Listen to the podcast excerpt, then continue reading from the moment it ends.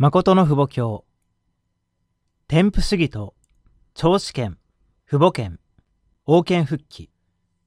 誠の父母様は、発定式を宣布した議題の上で、1989年9月1日、アメリカ、アラスカのコディアックにあるノースガーデンにおいて、天賦主義を宣布された。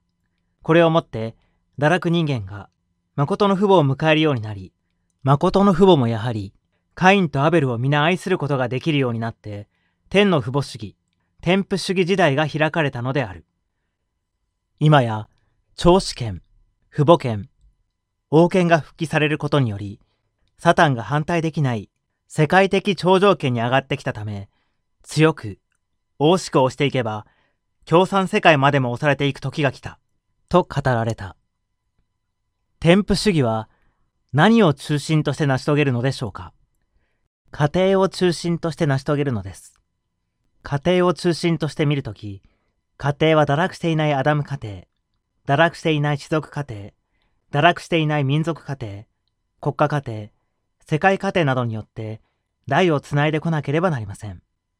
一人の先祖から長孫、韓国では長男の長子を指し、妻子を司る人を意味する、を通して降りてきて、今まで拡大してきたのです。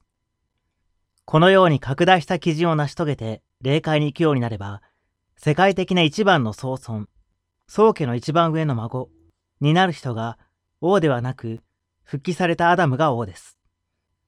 ですから、アダム王権という言葉がそこから出てくるのです。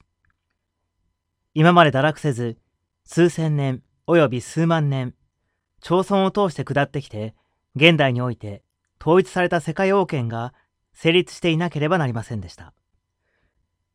重敵、大敵8段階を上がっていかなければなりません。発定式はそれを成し遂げたというのです。その次に、添付主義を発表しました。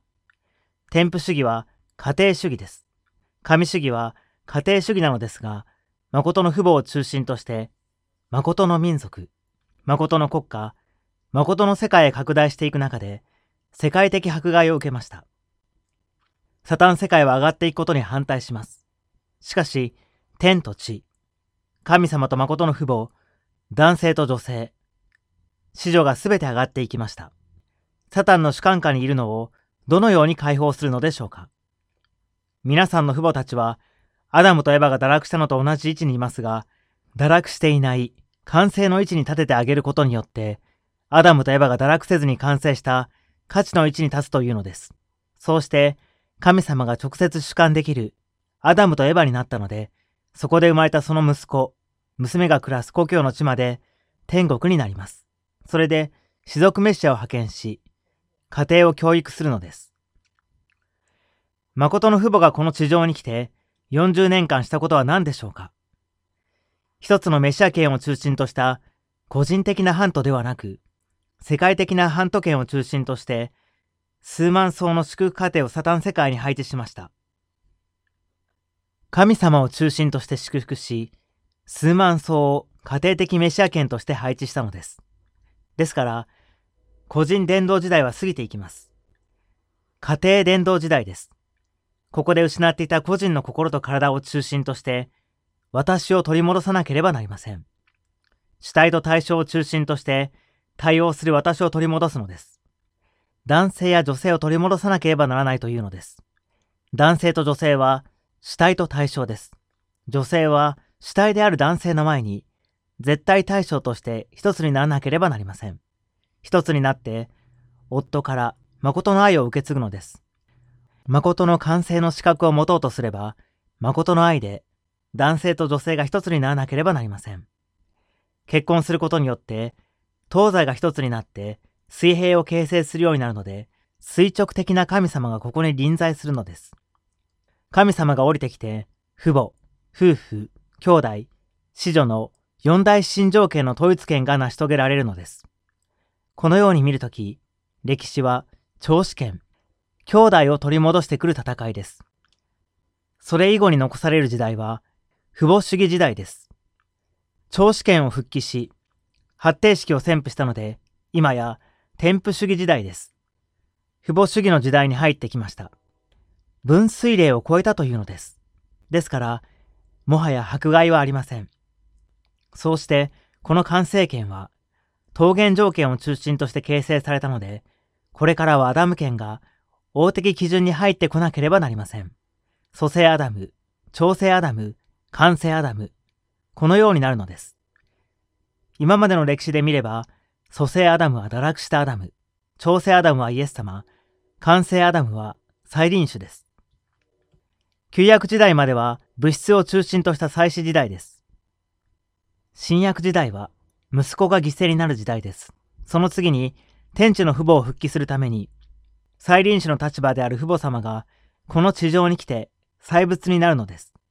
祭物となって神様を地上でお迎えするのです。旧約時代までは万物を犠牲にして息子を迎えるための時代だったのであり、新約時代は息子を犠牲にして父母を迎えるための時代です。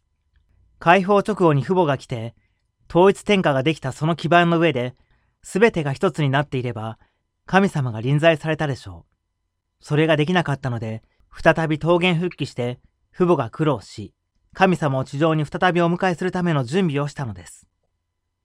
民主主義では世界を収集することができません。共産主義と民主主義は何が違うのでしょうか共産主義はサタン的な共産主義であり、アメリカの民主主義は天使長的な民主主義ですが、父母がいません。人類歴史は出発するとき、兄弟が血を流すことから始まったので、民主主義世界も血を流すことをしています。最初にそのような種を植えたので、収穫する時が来れば、両側に分けられるのです。共産世界を見ても、民主世界を見ても、何も収穫するものがありません。本当の民主世界になることができていません。アメリカの若者たちが嘆いています。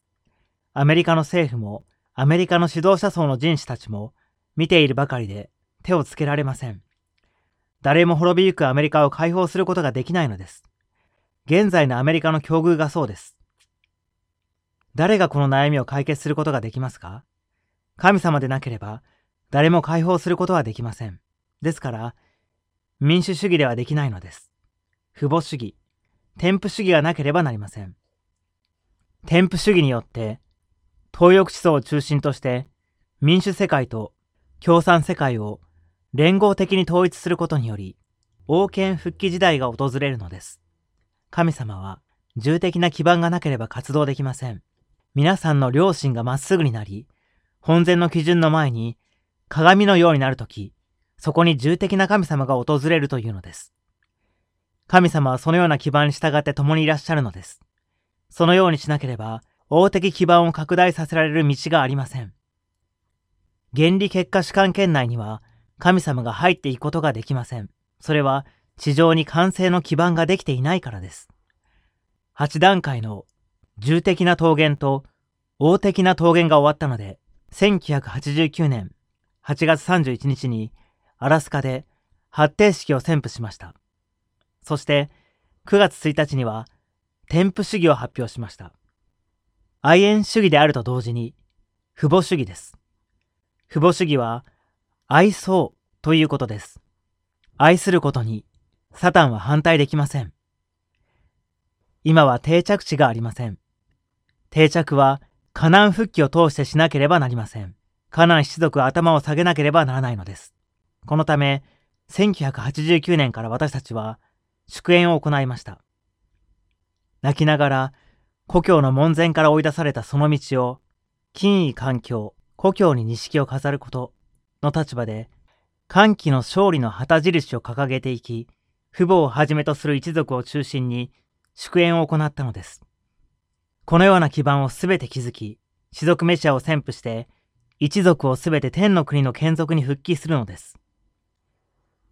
誠の父母様と新条件が一つにならなければ、超試験復帰の位置に行くことができません。超試験が復帰された位置だとしても、誠の父母様と心情が一致しなければ、士族滅者の位置に行くことができないのです。